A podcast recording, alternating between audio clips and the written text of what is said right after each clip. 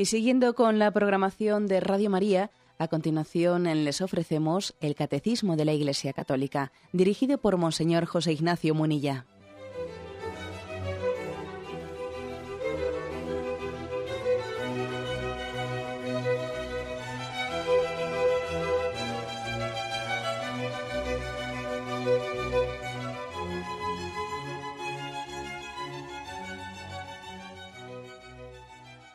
Cordial saludo a todos los oyentes de Radio María. Un día más, con la gracia del Señor, proseguimos el, comentario del Catecismo de nuestra Madre, la Iglesia. Y nos adentramos hoy en, en una nueva petición del Padre Nuestro. Siete son las peticiones del Padre Nuestro. Hemos explicado ya las tres primeras, que también las hemos como separado aparte, las tres primeras peticiones del Padre Nuestro se significan por ser también al mismo tiempo mm, como suspiros de deseos. Santificado sea tu nombre, venga a nosotros tu reino, hágase tu voluntad. Son tres peticiones referidas directamente a Dios como objeto. Y las siguientes peticiones, las cuatro últimas peticiones, mm, ya descienden a pedirle a Dios dones concretos ya no es tenerle a Dios mismo como objeto de nuestra petición, santificado sea tu nombre, venga tu reino, hágase tu voluntad, sino que eh, comenzamos ya en, son digamos no tanto teologales ¿eh? como las tres primeras, sino que descienden a la Jesús nos ha enseñado a pedir dones concretos, fundamentales para nuestra vida cristiana. Es a partir del punto 2828. Danos hoy nuestro pan de cada día. Dice el primer punto. Danos. ¿eh? Por lo tanto, nos vamos a fijar hoy en esta primera expresión, lo que supone ese verbo, ese, esa petición. Danos hoy nuestro pan de cada día. Es una petición en, en imperativo. Dice, danos. Es hermosa la confianza de los hijos que esperan todo de su Padre. Hace salir su sol sobre malos y buenos y llover sobre justos e injustos, y da a todos los vivientes a su tiempo su alimento. Jesús nos enseña esta petición. Con ella se glorifica en efecto a nuestro Padre, reconociendo hasta qué punto es bueno más allá de toda bondad. Bien, para, para que caigamos en cuenta lo que supone que nosotros nos dirijamos a Dios y, y de esa manera tan sencilla, tan directa, le digamos, danos, dame. Bueno, lo decimos en plural, ¿no? Pero aquí en concreto lo que me estoy refiriendo no es a que sea en singular o en plural, sino a que no, tomemos esa confianza, tengamos ese atrevimiento. Igual que decimos en el Padre Nuestro, no nos atrevemos a decir, Sí, claro, es que, es que es un atrevimiento decirle, no únicamente decirle padre, sino decirle danos. Es que casi se lo, no sé si se lo pedimos o se lo mandamos. ¿eh? Las dos cosas. O sea, es una petición, pero que está hecha con, con, un atrevimiento muy grande. ¿no? Bueno, pues para que caigamos en cuenta de esto, se nos remite a un punto anterior, al 2778, en el que se hablaba se hablaba de este atrevimiento llamado, llamado parresía. ¿eh? No sé si recordáis que hablamos de esa palabra parresía. Dice, esta palabra, mm, típicamente cristiana parresía, ¿eh? viene a significar simplicidad sin desviación, conciencia filial, seguridad alegre, audacia humilde, certeza de ser amado, por eso se suele decir que los apóstoles predicaban con parresía, o sea, con un atrevimiento tremendo, ¿eh? con, una conciencia de que, de que era el Señor el que se lo pedía, de que no lo hacían por cuenta propia, y cuando uno tiene esa conciencia, pues de que, de que, es Dios el que le ha enviado a hacer una cosa, pues, pues es muy atrevido y vence miedos y etcétera. Eso se llama parresía, ¿no? Confianza humilde. ¿eh? Bueno, pues eso mismo se, se nos aplica ahora a este, a este punto. Decirle a Dios así, con esta confianza, oye, danos el pan de cada día. danos hoy el pan de cada día. Ese danos, dicho así, pues supone todas estas características de la parresía. Simplicidad sin desviación, conciencia filial, seguridad alegre, audacia humilde, certeza de ser amado. Sobre todo me fijo en estas dos últimas. Certeza de ser amado. Es que claro, si no se, si no se tuviese esa certeza de que Dios me ama, no me atrevería yo a ir allí y decirle con esa seguridad. ¿Eh? Es, fijaros bien, es como que uno va a la cocina y le pide a su madre, eh, pues esto, lo otro, lo de más allá, el desayuno, etcétera, ¿no? Es la confianza propia que tiene un hijo que se levanta y sabe que el desayuno está, que la comida está preparada, ¿no? y tiene esa certeza porque es que es su madre, porque es que es su padre, y sabe que su madre está preparando la comida y va a llegar, o sea, con, ese mismo grado de certeza, ¿eh? certeza filial, certeza que soy amado, y por lo tanto tengo una plena confianza, una audacia humilde. Incluso alguno visto desde fuera podría parecer, pero qué jeta que tiene este. Pero oye, pero qué jeta que tiene, ¿no? Este, pedirle así a Dios, danos así como mandándole a Dios, ¿no? incluso quien no, quien no fuese consciente de la relación que tienen esas dos personas, hasta le parecería un poco de atrevimiento, un poco de cara pedirle eso de esa manera. en, esto quiere que caigamos en cuenta, ¿no? El catecismo cuando decimos ese, ese nos atrevemos a decir, es que, claro, no sé si nos hemos dado cuenta de, que estamos hablando con Dios y que se nos permite, no solo se nos permite, es que se nos enseña. Jesús nos enseña a hablar con Dios con este grado de, de parresía, de confianza, de atrevimiento. Bueno, pues es, por lo tanto algo, algo verdaderamente que nos, nos debería de impresionar, ¿eh? nos debería de impresionar. Supone, supone una conciencia de que Dios no te va a fallar, de que Dios está ahí. ¿eh? Recuerdo haberos contado una, anécdota de, de un padre que dio un testimonio que en el que él se sentía eh, conmovido, porque estando, bueno, él teniendo sus dudas de fe y sus faltas de confianza en Dios, etcétera, ¿no? Jugaba con su hijo pequeño, con su hijo de tres años, ¿eh? jugaba con él en, el salón de la casa el domingo a la tarde, y el niño, pues eh, encantado de jugar con su padre, su padre estaba tumbado en la alfombra en el suelo, y el niño lo que le, se subía a la mesa, y desde la mesa el niño lo que quería es lanzarse al aire, lanzarse al vacío, ¿no? Pues de ese metro y medio. Y su padre estaba lejos, pero sabía que los brazos de su padre se iban, ¿eh? en cuanto que el niño se lanzase al vacío, se iban a, eh, a dirigir para, para cogerlo. Y el niño parecía un atrevido lanzándose allí, aunque los brazos todavía no estuviesen puestos, pero sabía seguro que el padre iba a poner los brazos. Y decía el padre, fíjate este cómo se lanza al vacío sabiendo que yo voy a, voy a lanzar los brazos a cogerle. Es decir, tiene plena confianza en mí. ¿eh? Tiene plena confianza. ¿eh? Así nosotros, ¿eh? así nosotros hemos de tener esa confianza en Dios Padre que mm, incondicionalmente nos quiere y por eso se nos enseña a pedir ese danos pero es un danos no de que, desconfío de que no me dé, no, sino de que estoy tan seguro que voy, como quien dice, a la cocina y, pido que me den una cosa.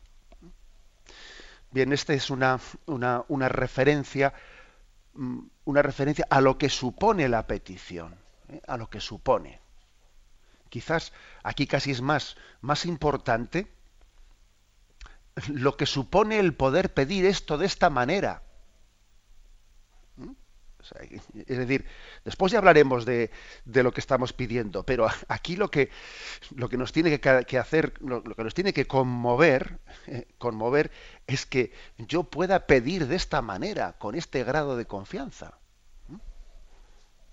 Bien, sigue adelante el catecismo y dice, hace salir su sol sobre malos y buenos y llover sobre justos e injustos. ¿eh? Mateo 5, 45. Y luego dice, y da a todos los vivientes a su tiempo su alimento. Salmo 104, versículo 27. Es decir, esta expresión de que Dios hace salir su sol sobre malos y buenos, bueno, pues es que nos hace caer en cuenta del sentido de esta, de esta petición. Fijaros bien, Dios no es que dé al que se lo pide y al que no se lo pide no le doy. No, esto es lo curioso. ¿eh? Dios, Dios hace salir el sol sobre malos y buenos. Dios da el alimento a unos y a otros, incluso a los que se lo han pedido y a los que no se lo han pedido. ¿Qué, misterio es este? Y entonces, entonces, ¿para qué se lo pedimos? Porque si Él hace salir el sol sobre malos y buenos, sobre los que se lo piden o no se lo piden, entonces, ¿para qué se lo pedimos? ¿no? Bien, indudablemente, bueno, ya, ya explicaremos esto con más detenimiento, pero esto nos hace caer en cuenta de que lo pedimos para caer en cuenta de que Él nos lo está dando. Porque es lo, es lo principal, ¿no? Es decir, Dios es bueno incondicionalmente.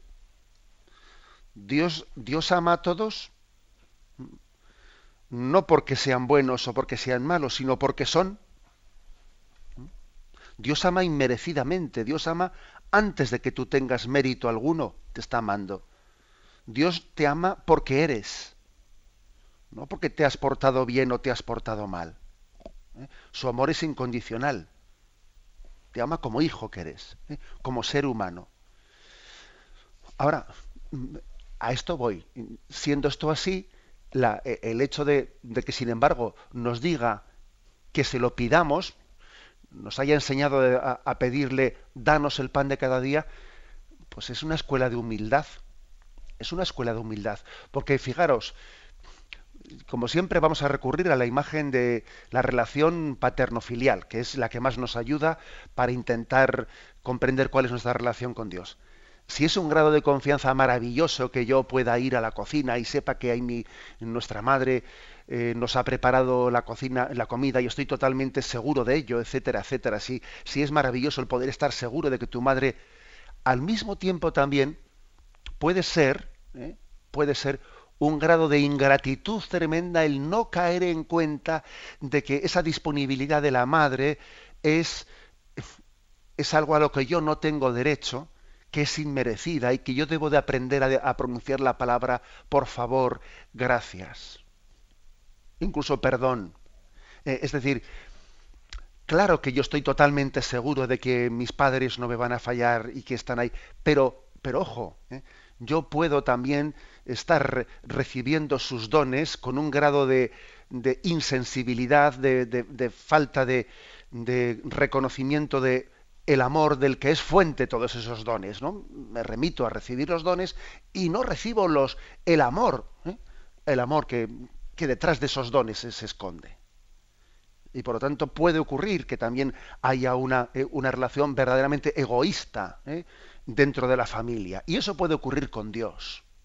Puede ocurrir con Dios, que Dios esté haciendo salir el sol para nosotros, que, que Dios, este amanecer, el amanecer de hoy, te lo ha dado para ti, para que tú lo veas el sol sale para ti.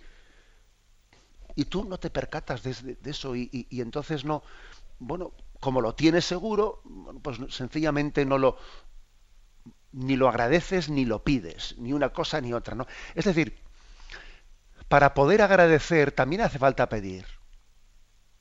Pedir es algo que me va a hacer caer en cuenta del don y luego me ayudará a agradecer. Difícilmente agradece el que no ha pedido. Difícilmente. ¿Eh? Luego, he aquí por qué, aunque nos diga, ¿eh? nos diga el Evangelio que el Señor hace salir el sol sobre malos y buenos, sobre justos e injustos, es decir, da sus dones incondicionalmente y los da no porque seamos buenos, sino que los da porque somos y porque Él es así de, eh, tiene un amor así de incondicional. Bueno, he aquí porque aun siendo eso así, se nos dice bien, pero pídelo Pídelo porque la petición te hace humilde.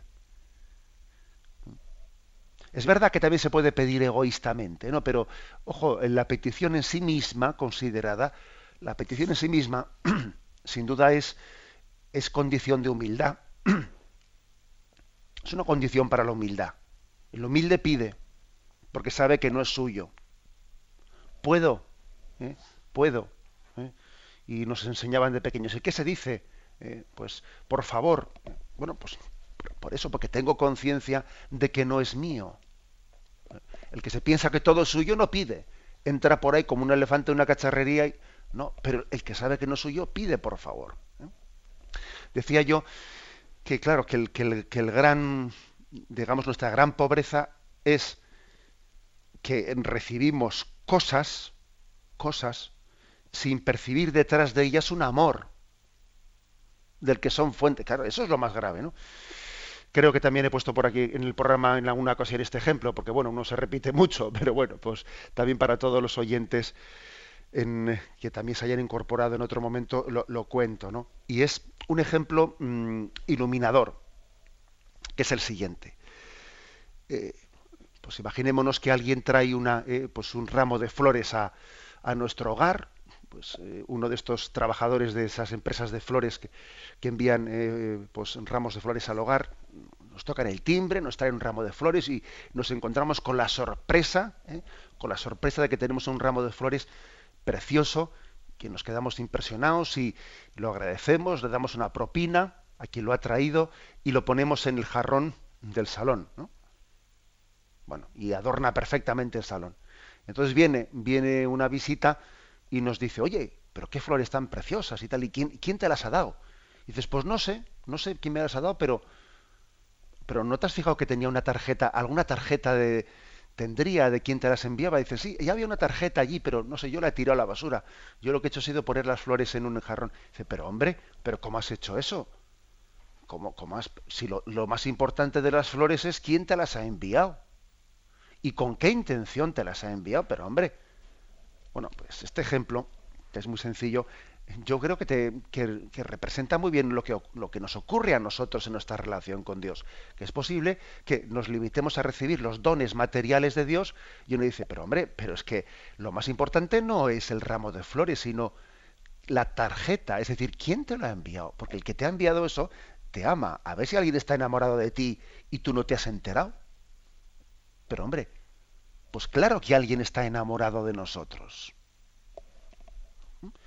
Luego, precisamente para sanar ese egoísmo de partida, para sanar esa, esa inconsciencia tan grande, lo que Jesús nos pide es que pidamos.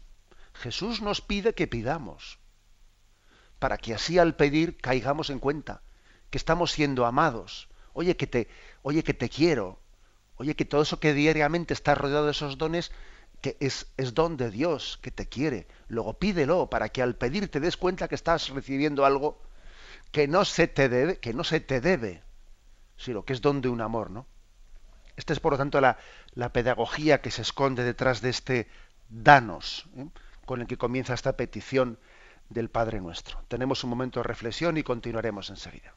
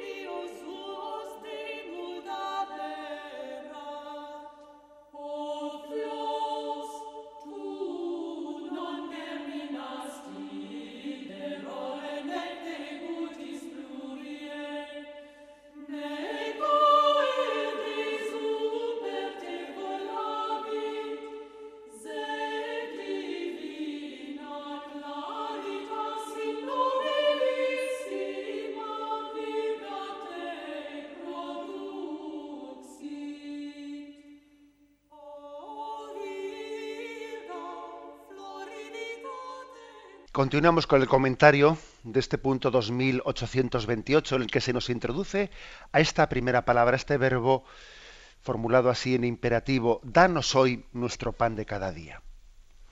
Estábamos insistiendo en que esta petición, danos, nos ayuda a caer en cuenta del regalo de Dios del que estamos rodeados diariamente, cotidianamente. Cotidianamente somos objeto de un amor del que posiblemente no tengamos conciencia. Dicho de otra manera, eh, esta petición del Padre Nuestro, este, este danos, quiere que tiene una pedagogía.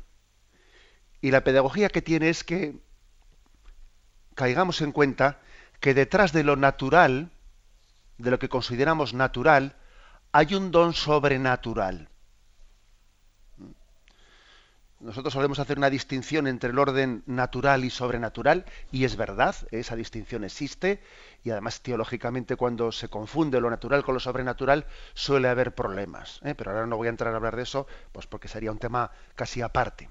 Es verdad que hay dos órdenes, natural y sobrenatural, pero no son dos órdenes, como podríamos decir, como dos pisos están puestos, ¿eh? que no tienen comunicación. No, no, en absoluto. En el fondo, ser cristiano, fijaros bien, ser cristiano es vivir el don sobrenatural con tal confianza, casi que, digamos, como si fuese natural para nosotros, aunque es sobrenatural, ¿no? Vivir, eh, vivir, por ejemplo, la vida de oración, eh, vivir la relación con Dios, que en sí es sobrenatural, pero vivirla como si fuese natural, ¿no? Con tal grado, digamos, de de compenetración en nuestra vida. Y al revés, ser cristiano también es vivir lo natural sobrenaturalmente. Y lo natural es, por ejemplo, pues el hecho de que yo eh, duerma y descanse por la noche y el hecho de que comience el día y yo, y yo, pues me dedique a mis tareas diarias, lo cotidiano, lo natural, eh, es, es, sobrenatural porque Dios me ha dado unos talentos para que yo esté, los esté desarrollando y a través de ellos prepare mi salvación eterna. Y la comida que recibo y el aire que respiro y la salud que tengo, también mis enfermedades, también la aceptación de ellas, ¿no? Es decir, en todo lo natural se está jugando algo sobrenatural. ¿Mm? Luego, ser cristiano es, está, permitidme un pequeño juego de palabras, ¿no? Es casi vivir naturalmente lo sobrenatural y es sobrenaturalizar lo natural. Y entonces, pues por eso este danos, danos es caer en cuenta de que hay muchas cosas que nosotros las damos por naturales, que son sobrenaturales también, porque esos tienen a Dios como fuente última. Como fuente última. Bien, mm, acordaros de ese, de ese salmo, el Salmo 120, mm, que es un salmo al que se le llama, se suele decir que se, se le describe a Dios como el guardián de Israel. Levanto mis ojos a los montes. ¿De dónde me vendrá el auxilio? El auxilio me viene del Señor, que hizo el cielo y la tierra. Es decir, que es muy importante que yo levante los ojos. Tú imagínate que estás en un valle y el valle pues es fértil, está lleno de, eh, pues de hortalizas, está lleno de flores, está lleno... Claro, pero oye, mm, bien, me parece muy bien que tú disfrutes de lo que está a tu alrededor, pero levanta los ojos y mira que esa, pues, esa fertilidad de la, que, de la que está dotado ese valle es gracias a que hay un agua que proviene del monte y en el monte la nieve se derrite y gracias a que esa nieve se derrite en el monte tú estás gozando aquí de esa fertilidad. O sea, es decir, levanto los ojos a los montes. ¿De dónde me vendrá el auxilio? Porque es muy posible que nosotros vivamos aquí sin levantar los ojos. Un poco como los burritos que se les ponen las orejeras y los burritos únicamente ven lo que está eh, pues unos pocos metros más adelante de sus ojos, pero se les ha puesto como unas orejeras para que no vean más allá. ¿Mm? Claro, a los burritos se les, eh, se les ponen las orejeras para que no se asusten, ¿no? Tú anda, que tú eres un animal de carga y aquí lo que me interesa de ti es que tires y no te distraigas y tires para adelante, ¿no? Y no te asustes con nada. Ya, pero a nosotros las orejeras nos las ponen o nos las autoponemos nosotros, ¿no? En una cultura, en una sociedad que, que lo que está programada es para el consumismo, consume y calla, ponte las orejeras y no mires más allá y no te preguntes. Y no te preguntes de dónde me vendrá el auxilio, de dónde me viene esto, ¿eh? estos dones que estoy disfrutando, ¿no? O sea, me han puesto unas orejeras para que yo no mire más allá de mis narices y no me pregunte por nada, ¿no? Es un consume y calla. Consume y calla, no te hagas preguntas. Esas son las orejeras, ¿no? que nos pone esta cultura sume, calla y, no te hagas preguntas. Y si, un día te haces preguntas de el sentido de la vida, de dónde viene esto, a dónde voy, pues mira, pues pon la televisión un momento para que se te pasen esos pensamientos ¿eh? y para que no te comas el coco, como se dice. Bueno, frente a esta filosofía de la intrascendencia, ¿no? de no preguntarse por nada, ¿eh? pues esta petición del danos el pan de cada día es una, es una invitación al Salmo 120. Levanto mis ojos a los montes. ¿De dónde me vendrá el auxilio? El auxilio me viene del Señor, que hizo el cielo y la tierra. No permitirá que resbale tu pie. Tu guardián no duerme. No duerme ni reposa el guardián de Israel. El Señor te guarda a su sombra, está a tu derecha. De día el sol no te hará daño, ni la luna de noche. El Señor te guarda de todo mal, él guarda tu alma, el Señor guarda tus entradas y salidas, ahora y por siempre. Es un salmo impresionante este, el Salmo 120, que nos hace caer en cuenta mm, con mucha precisión qué es lo que supone ¿eh? Esta petición del, del Padre nuestro. Es decir, tenemos guardián, tenemos guardián, el mismo ángel de la guarda que, Dios nos concede a cada uno de nosotros es un signo de, esa providencia paternal de Dios que cuida providentemente de cada uno de nosotros. ¿eh? Los, santos ángeles, de los cuales por cierto hablamos poquísimo y sin embargo forman parte de la, de la fe católica y además digámoslo que forman parte, es decir, que forma parte del dogma católico la existencia de los ángeles. ¿eh?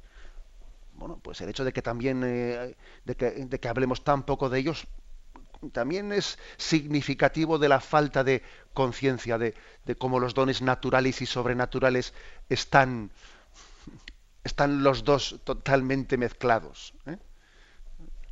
Es decir, esos ángeles forman parte de ese amor de Dios, igual que el pan de cada día. Son signo del amor de Dios. Por lo tanto, ¿eh? Eh, concluyamos este primer punto.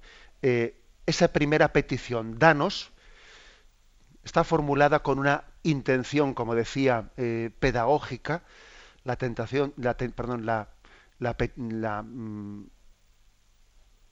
pretensión, eh, quería decir, la pretensión de que caigamos en cuenta de que somos objeto de el amor de Dios en todo aquello que estamos recibiendo naturalmente en esta vida.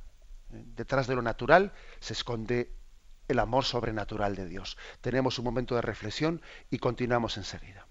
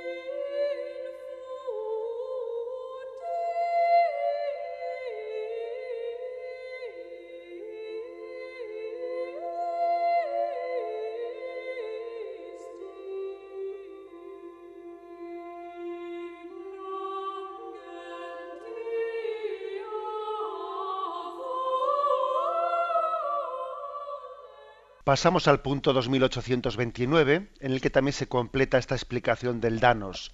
Dice así, además, danos, danos hoy nuestro pan de cada día, es la expresión de la alianza. Nosotros somos de Él y Él de nosotros, para nosotros.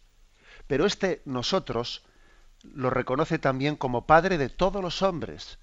Y nosotros le pedimos por todos ellos en solidaridad con sus necesidades y sus sufrimientos. Bueno, dos, aquí hay dos afirmaciones fundamentales en este punto tan breve, tan cortito. Primero, esa expresión danos, esa confianza, que dice, pero qué atrevimiento, ¿no? Pedirle a Dios de esa forma así, danos. ¿eh? Esa expresión de, la alianza, de la alianza que Dios ha establecido con nosotros. Sería increíble no únicamente que le llamásemos Padre a Dios, sino que, que además le pidiésemos con esta confianza si Él no hubiese ¿eh? formulado esa, si no hubiese establecido la alianza con nosotros. La alianza, no me refiero únicamente a la alianza del Sinaí, me refiero a la alianza en Jesucristo principalmente. Vosotros seréis mi pueblo y yo seré vuestro Dios. Es Jesús en esa oración que hizo al Padre después de la última cena. Estos son los que tú me has encomendado, son míos. ¿eh? Es decir, nos, trata, nos trata como, como dice él, Jerusalén, Jerusalén, cuántas veces he intentado reuniros como la gallina los polluelos debajo de sus alas. ese es el intento, esa es la alianza de Dios con nosotros, hacernos hijos suyos, ¿no? Y también Dios es nuestro Dios. No solo nosotros somos suyos, también cuando Dios ha hecho alianza, supone que también Él es nuestro. Ya sé que soy consciente de que decir la expresión de que Dios es nuestro tiene sus peligros. Claro que tiene sus peligros, ¿no? Dios no es propiedad privada de nadie. Y también existe el riesgo de eh, manipularle a Dios. Bueno, entonces somos conscientes, ¿no? Pero, bueno, existe un peligro, pero también existe una, eh, una verdad en esa expresión. Y es que cuando se crea una relación de intimidad, eh, se llega a decir, no, es, es mi hijo. Y tú sabes que no es propiedad privada tuya. Eh, eh, así de consciente, ¿no? Dices, es mi padre, bien, también el de tu hermano, ¿eh? pero el, lazo de, de, amor tan íntimo mm, nos, nos lleva a decir con propiedad, ¿no? El decir, es mi esposo, es mi esposa, bien, ya sé que también puede haber un amor posesivo, pero se puede decir, es mi esposo, es mi esposa, es mi hijo, es mi padre, es mío, es mi Dios. Sí, claro que puedo decir, es mi Dios. Porque hay eh, más allá de los riesgos de esa expresión, hay una gran verdad en ella, la verdad de que Dios ha querido que, que su amor sea tan incondicional que parece que nos sentimos, nos sentimos con una alianza que garantiza ese amor hacia nosotros. Es una alianza que lo ha garantizado. ¿Mm? Es decir, aunque tú te olvides de mí, yo no me olvidaré de ti. Es como un pacto de amor. Un pacto de amor en el que Dios no va a fallar yo no te fallaré. ¿eh? Eso es lo que está como sellado en el pacto cristiano, en el pacto en Jesucristo. Mira, aunque tú seas infiel, Dios permanece siempre fiel. Por eso podemos decir, eh, nosotros somos de Dios y Él es nuestro. Bueno, por lo tanto, he aquí una razón más añadida eh, de dónde proviene esa confianza, ese atrevimiento de decirle a Dios, danos. Este es muy de casa. Este es muy de casa porque fíjate con qué confianza le pide, ¿no? Es como si es como si hubiésemos hecho un pacto con Dios en el que le hubiésemos dicho y él nos hubiese dicho a nosotros, ¿no? Mira, tú ocúpate de mis cosas, que yo me ocuparé de las tuyas. Tú ocúpate de las de las cosas de Dios, es decir, de amarle, de serle fiel, de servirle, y yo me ocuparé de tus cosas. Te daré el pan de cada día, te daré el sol te daré el don de la vida. Te... No, estés, no estés siempre preocupado de lo tuyo, como si fueses tú ¿eh? el autor de los dones. No, eso déjamelo de mis manos. Y tú, ¿eh? y tú, encárgate de lo que yo te he encomendado, encárgate de tu hermano, ama a tu hermano, sírvele eh, y supera tu pecado, tu egoísmo, etcétera, ¿no? Es como un pacto, un pacto de amor. Y en ese sentido, eh, en ese yo me ocuparé de ti y tú ocúpate eh, de lo que yo te encargo que hace Dios con nosotros, bueno, pues, pues parte, parte de ese pacto es el que nosotros se lo recordamos a Dios en el danos el pan de cada día. Señor, tú, tú has querido que, mm, que yo te pida esto para que recuerde la alianza de amor que hemos establecido entre tú y yo. Eh, al mismo tiempo, al mismo tiempo dice el, mm, el catecismo este punto, pero este nosotros, danos hoy nuestro pan de cada día, lo reconocemos también como Padre de todos los hombres y nosotros le pedimos por todos ellos en solidaridad con sus necesidades y sus sufrimientos. Es decir, que es muy hermoso ver que no se dice dame, sino danos. Es muy hermoso. Es muy hermoso el hacer, el entender que mm, ese mi Dios, que, Dios es, que Dios es mío y que yo soy de Dios, no es un sentido de propiedad que a mí me lleve a olvidarme de los demás, no, sino que lo digo en primera persona del plural. Y yo siempre que pido algo para mí, lo pido para mis hermanos. Siempre lo pido para mis hermanos. Incluso para los que no forman parte de esa alianza explícita en Jesucristo. No le han conocido, no han recibido el don de, de la fe. Incluso para esos también la pido. Fijaros, dice el punto 1000, eh, nos remite este punto del catecismo al 1939, en el que, hablando también de esta solidaridad humana, decía, el principio de solidaridad, expresado también en el, en el, nombre de amistad o caridad social, es una exigencia directa de la fraternidad humana y cristiana. Un error ampliamente extendido es el olvido de esta ley de solidaridad humana y de caridad, dictada e impuesta tanto para la comunidad de origen y la igualdad de la naturaleza racional entre todos los hombres, cualesquiera que sea el pueblo al que pertenezcan, o como también por el sacrificio redentor ofrecido por Jesucristo. Es decir, que, mi, solidaridad o mi hermandad eh, con todos los seres humanos puede venir eh, pues, por, ese, mm, por esa hermandad en la alianza con Cristo, o aunque estemos hablando de personas que no han recibido eh, el don de la fe, sin embargo tengo con ellas una común, estoy compartiendo una común dignidad de la naturaleza racional, eh, dice aquí este punto del catecismo. Luego también yo, cuando digo danos, no solo estoy pidiendo por el resto de los cristianos, también estoy pidiendo por los que no son cristianos, pido para ellos también el pan. ¿Pido para los musulmanes? Sí, para los judíos, sí, también para ellos. Para los ateos, sí, también para ellos. Ese danos el pan también les incluye a ellos.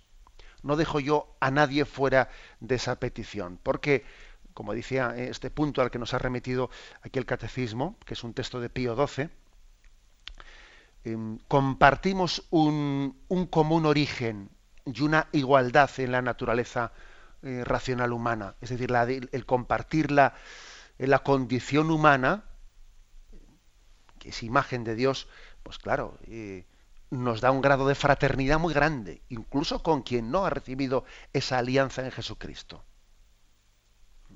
Y hasta ahí llega también, ¿no? El, compartir el vínculo del ser humano es mucho más de lo que suponemos. ¿eh?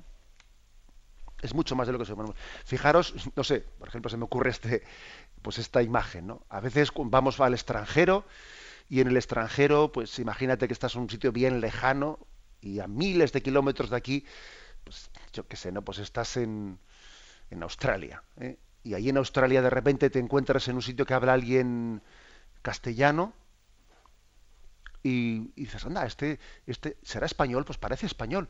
Anda, si, si, es del pueblo al lado, si es del pueblo al lado mío, pero, pero fíjate, me he encontrado con uno que no conocía que es del pueblo al lado del que yo, bueno, y, y, es una, automáticamente es una sorpresa tremenda y nos ponemos a hablar, pero tú eres del pueblo de al lado.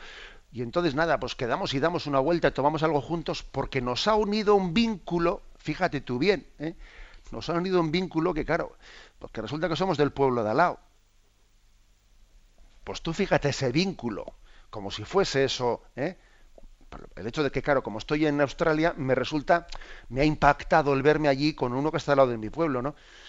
Pero, pero ponte a examinarlo, ese vínculo, ese vínculo, pues, pues tú fíjate, ¿no? Pues es que no es nada. No es nada comparando con el con, con que tú compartes el vínculo de tener la misma condición humana, la misma imagen de Dios de cualquier persona, sea de donde sea. ¿Qué más dará que sea el pueblo de al lado? Eso es una cuestión casi insignificante comparando con lo que es compartir la condición humana. Sea de quien sea, sea el de, Australia, el de aquí o el de allá, ¿no? O sea, por lo tanto, como nosotros tenemos que hacer un vínculo ¿eh? basado en lo fundamental, ¿no? No como algunos dicen, no, yo pues tengo vínculos con los que son de mi equipo de fútbol. Pero ahora, ¿qué equipo de fútbol? Pero si eso es, una, eso es un vínculo, eh, fíjate, ¿no? a veces establecemos vínculos en base a la nada, a la nada. Porque no me digas a mí que alguien tiene vínculos, pues, eh, porque son de su equipo de fútbol, o porque son de su, no sé qué, o son de los colores de su partido. Pero bueno, pero el auténtico vínculo es compartir la condición humana, ser imagen de Dios, ¿no? Todo, todo hombre, todo hombre tiene una dignidad que eso nos debería de, sentir verdaderamente hermanados con ello. Bueno, pues perdonad que ponga estos ejemplos, que en el fondo eh, ya sabéis que quieren un poco provocar la, la, reflexión y la imaginación de decir, bueno, por eso, por eso porque tenemos ese vínculo, yo cuando rezo el Padre Nuestro, lo rezo unido a toda la, a, toda la condición humana, ¿eh? a todo el género humano, a todo ese género humano del que, del que Dios me ha hecho también corresponsable, ¿eh? corresponsable, ¿no? Eh, Sabéis esa famosa expresión, ¿no? Cada vez que nosotros decimos a Dios Padre, Él nos responde diciendo, ¿dónde está tu hermano? ¿Dónde está tu hermano? Luego hay una, hay una inmediata referencia a esa corresponsabilidad. ¿eh? Por eso vuelvo a leerlo, pero este nosotros lo reconoce también como Padre de todos los hombres y nosotros le pedimos por todos ellos, en solidaridad con sus necesidades y sus sufrimientos. ¿eh? Bien, tenemos por lo tanto aquí una, eh, una, explicación de esta primera palabra. Seguiremos, si Dios quiere, a partir de mañana, pero ahora hemos querido explicar lo que supone, ¿eh? lo que implica el que en esta oración que Jesús nos enseñó, nos dirijamos a Él con este grado de confianza, de audacia filial, decíamos, ¿no? De certeza de ser amados, de, seguridad interior, para poderle pedir a Dios con una confianza así, para decirle, danos y pedírselo de esa forma imperativa. ¿eh? Lo dejamos aquí, damos paso a la intervención de los oyentes.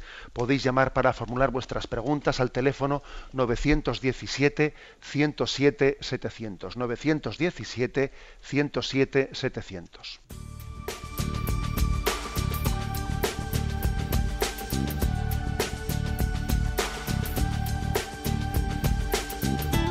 Radio María le ofrece la oportunidad de recibir en su casa sus programas favoritos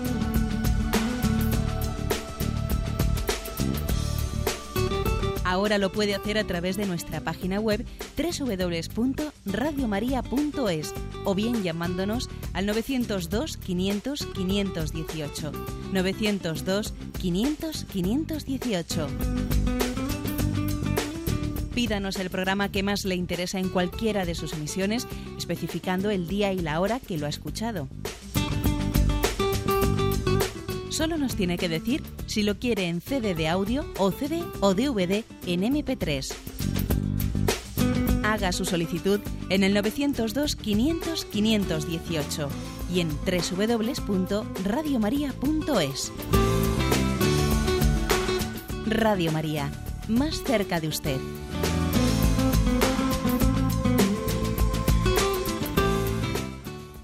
Sí, buenos días, ¿con quién hablamos? Buenos días, monseñor, me llamo Lourdes. Adelante, Mire, en días pasados usted dijo que el bautismo de sangre completa en nosotros la santificación.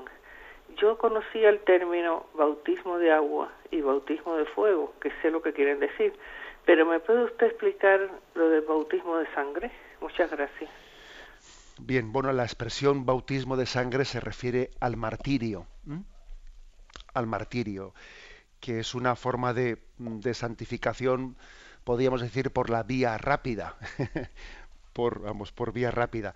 Eh, obviamente, eh, la, tradición católica ha hablado de que aquellos que, que incluso sin haber estado bautizados, vivieron el martirio, porque tenemos casos en la historia de la Iglesia de catecúmenos, eh, por ejemplo, que que fueron martirizados sin haber sido incluso eh, sin haber sido antes bautizados y murieron por Cristo, por confesar su fe en él.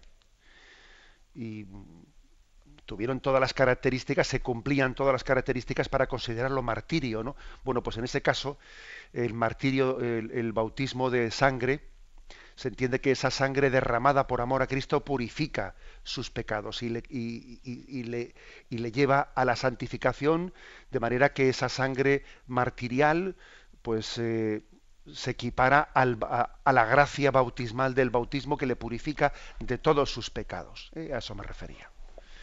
Vamos a dar paso a un siguiente oyente. Buenos días. Hola, buenos días. Sí, adelante, escuchamos. Yo quería saber la diferencia que hay, o si es lo mismo, que no lo sé, entre eh, designio de Dios y destino. Sí, de acuerdo. Pues sí, eh, mm, puede ser eh, entendida las dos cosas como sinónimas o equivalentes, pero es verdad que en nuestra cultura actual la palabra destino eh, fuera de la tradición cristiana, a veces también se interpreta como eh, pues una especie de, mm, fuerzas o energías, eh, energías en las que el hombre es conducido. Bueno, a veces la palabra destino, dentro de, esta, mm, de este neopaganismo en el que estamos introducidos, se, se utiliza al margen de, de esa confianza en la providencia de Dios, en los designios de Dios. En sí mismo, pues es lo mismo, ¿no?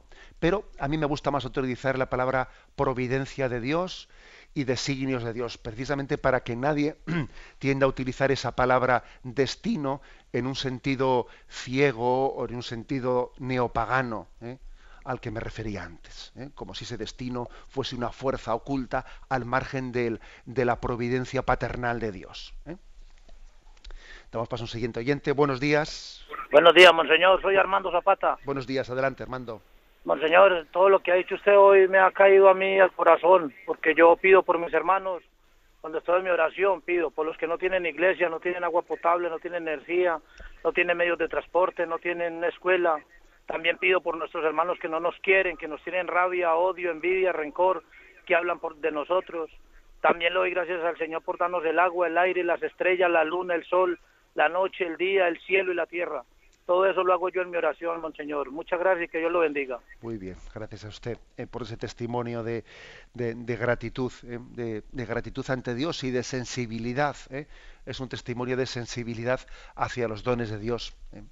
Porque fijaros, la, a veces la diferencia entre un cristiano y un no cristiano, pues no consiste en que el cristiano tiene unos mm, dones que el no cristiano no los tiene, no, sino que el cristiano es sensible para reconocerlos y el no creyente no es sensible para reconocerlos. Es decir, que muchas veces eh, el don de la fe consiste en, la sensibilidad para reconocer de que estos dones, que todos estamos rodeados de ellos, vienen de Dios. ¿eh?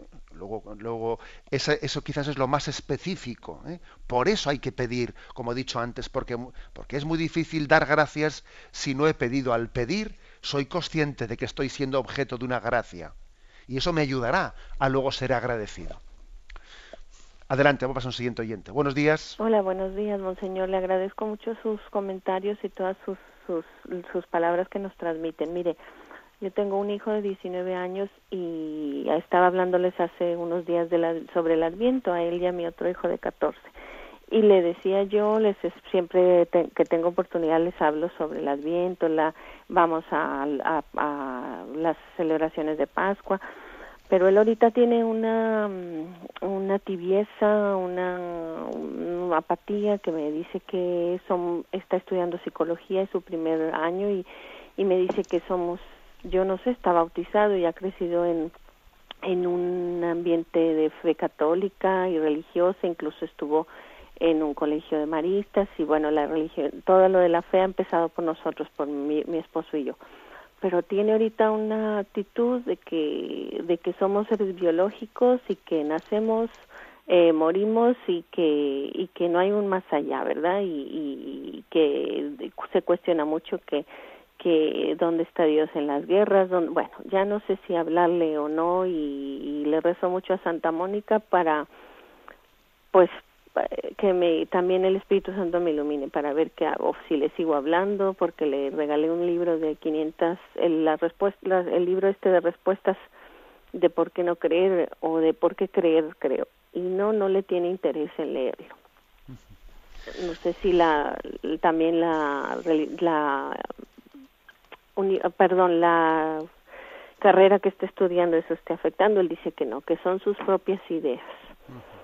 Bueno sí de acuerdo. La verdad es que me imagino que, aunque él piense que son sus propias ideas, sí que es verdad que la carrera de psicología, mm, pues es una carrera en la que la orientación del profesorado, pues es importante. ¿eh? Es importante porque a veces se, es posible, ¿no? Hacer mm, descripciones de la psicología eh, en las que se se explica al ser humano de una manera muy sectorial, ¿no? sin, sin eh, reconocer en él todo un misterio que nos, que nos supera. ¿eh? La verdad es que hay una gran diferencia entre escuelas psicológicas, una gran diferencia, y además esto lo vemos no solo en las facultades de psicología, sino que lo vemos también en los mismos, bueno, pues eh, en los centros de atención por parte de los psicólogos o los psiquiatras incluso, ¿no? Posiblemente él tenga más influencia de la, de la que piensa, pero bueno, yo creo que yo a él le, con yo creo que usted está teniendo la actitud que debe de tener ¿eh? en cuanto a su oración, en cuanto a su estar cerca de su hijo, poderle ofrecer también un libro, tener con él diálogos, tener con él conversaciones. Mm, también yo creo que usted tiene, tiene la preocupación de, de coger eh, de, coger el justo medio, de decir, no, no, no voy a ser agobiante, pero tampoco no me voy eh, a, ausentar en un momento tan importante para mi hijo. ¿no? Me parece que su actitud es la, es la correcta. Yo creo que, mm, que las frases que usted puede ir dejar cayendo ¿no? cuando surgen ese tipo de conversaciones, tienen que hacerle ver a él que él, en esa carrera de psicología, está viendo, está viendo parte de lo que es la grandeza del hombre. ¿eh? porque es verdad que la psicología humana también es una eh, es una, una, ventana, un balcón muy importante para que caigamos en cuenta de lo que es la grandeza del hombre, pero que al mismo tiempo el hombre es más que eso. El hombre es más que eso. ¿eh? Un poco de ciencia nos suele alejar de Dios, pero más ciencia nos acerca a Dios. Luego yo creo que ese espíritu humilde en el que uno dice, yo, bueno, mm, por, a través de la ciencia que estudio, eh, me acerco a conocer un misterio, pero al mismo tiempo este misterio me supera, ¿eh? me supera, va más allá, ¿no? Las ciencias tienen que ser humildes porque, eh, fondo, cada ciencia se acerca a una dimensión y no las abarca todas. Eso es muy importante. intentar transmitirle este espíritu humilde en la manera de conocer el misterio del hombre, porque quien pretenda únicamente conocer el hombre por la biología, o por la química, por la química del hombre, es mucho más, mucho más que química. Es verdad que la química nos condiciona, ¿eh? porque a uno le falta un componente químico y puede tener una depresión eh, tremenda, ¿no? Lo que fuere. Es verdad que la química nos condiciona, pero somos mucho más, ¿eh? somos mucho más que ella. La prueba es que alguien teniendo pues, una depresión, esa misma depresión puede ser santo en su depresión o puede ser pecador y puede hacer con su vida, o sea, encauzarla por, por caminos verdaderamente distintos. Bien, encomendamos a usted y, esa maternidad. Damos paso a una última llamada. Buenos días. Buenos días, monseñor. Sí, Entonces, a la hora de educar a los hijos, cuando son pequeños, no es bueno, por ejemplo, que les premiemos, eh, por ejemplo, pues eh, yendo a los carruseles, eh, se han sacado buenas notas, me estoy refiriendo cuando son pequeños, sino que es mejor inducirles a que te pidan, por ejemplo, eh, ¿qué os parece? O, mira, van a venir las fiestas ahora del barrio y tal, y mm, si os apetece ir a los carruseles, me lo pedís, en lugar de eh, premiarle, decir, Hoy vamos a ir, porque es que yo veo que cuando son mayores sí que se han tomado eso como un derecho y, y todo, todo es igual. Los padres creo que pecamos de, de premiarles porque mm, se portan bien y además disfrutamos a la hora de premiarles, pero les, les hacemos egoístas. No les acostumbramos luego a, dar gracias ni por favor e incluso un poco tiranos. Y luego la otra cosa que le quería preguntar, mm, ¿no, no mm, se puede pecar un poco de soberbia espiritual a la hora de, mm, de, de decir, bueno, pues vamos, de identificarnos como cristianos solamente y despreciar un poco pues el que seamos del mismo barrio, el que seamos del mismo equipo, porque yo oí una respuesta a una persona a la cual admiro mucho y quiero mucho, eh, muy cristiana y, y que, dijo cuando una persona se preguntó, yo soy de, de tu barrio, pues qué pena. O sea, yo creo que esa persona esperaba que le dijese, pues soy, no sé, adoradora o cristiana o no sé. No, no podemos tocar un poco sobre el espiritual. Bueno, muchas gracias. Bien, bueno, pues también es, también es verdad que hay que complementar, ¿no? O sea, nuestra, también, eh, fijaros que existe la virtud eh, religiosa que se llama la virtud del patriotismo o, eh, también por lo, por lo tanto existe una forma de vínculo de solidaridad entre nosotros pues por el hecho de formar parte de un mismo pueblo ¿eh?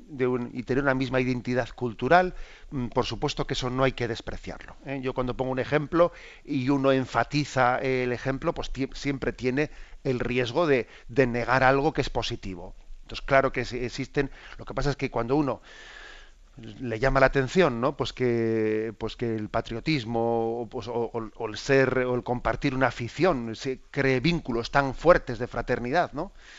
y luego sin embargo pues la condición humana pues eh, parece que no, nos motiva a sentirnos hermanados con los demás eso te, enciende la, luz de alerta ¿eh? porque parece que estamos viviendo ciertos valores de una manera pues desproporcionada bien dicho eso con respecto a la primero que ha preguntado yo creo que sí que hay que compaginar la austeridad ¿eh? en la vida familiar en la austeridad para que después se aprecien los dones uno de los motivos por los que muchas veces eh, en nuestra nueva cultura eh, pues no apreciamos, ¿no? no apreciamos, es porque vivimos en una sobreabundancia en la que no hay austeridad ninguna. Y si nos creemos, ¿no? Nos creemos que todos, o sea, que, que, un ser humano nace en la abundancia, ¿no? Y que no puede también carecer de los dones, luego no los apreciamos nunca.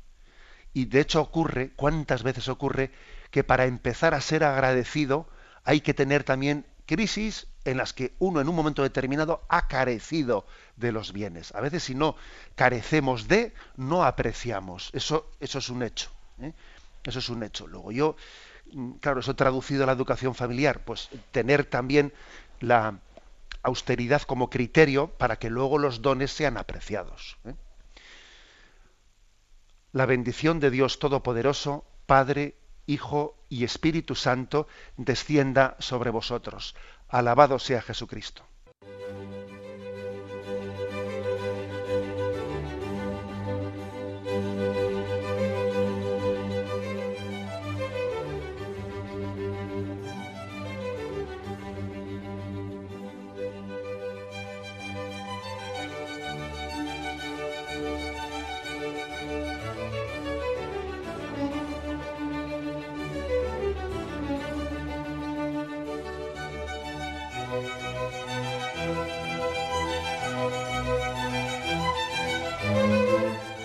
Han podido escuchar en Radio María el Catecismo de la Iglesia Católica, dirigido por Monseñor José Ignacio Munilla.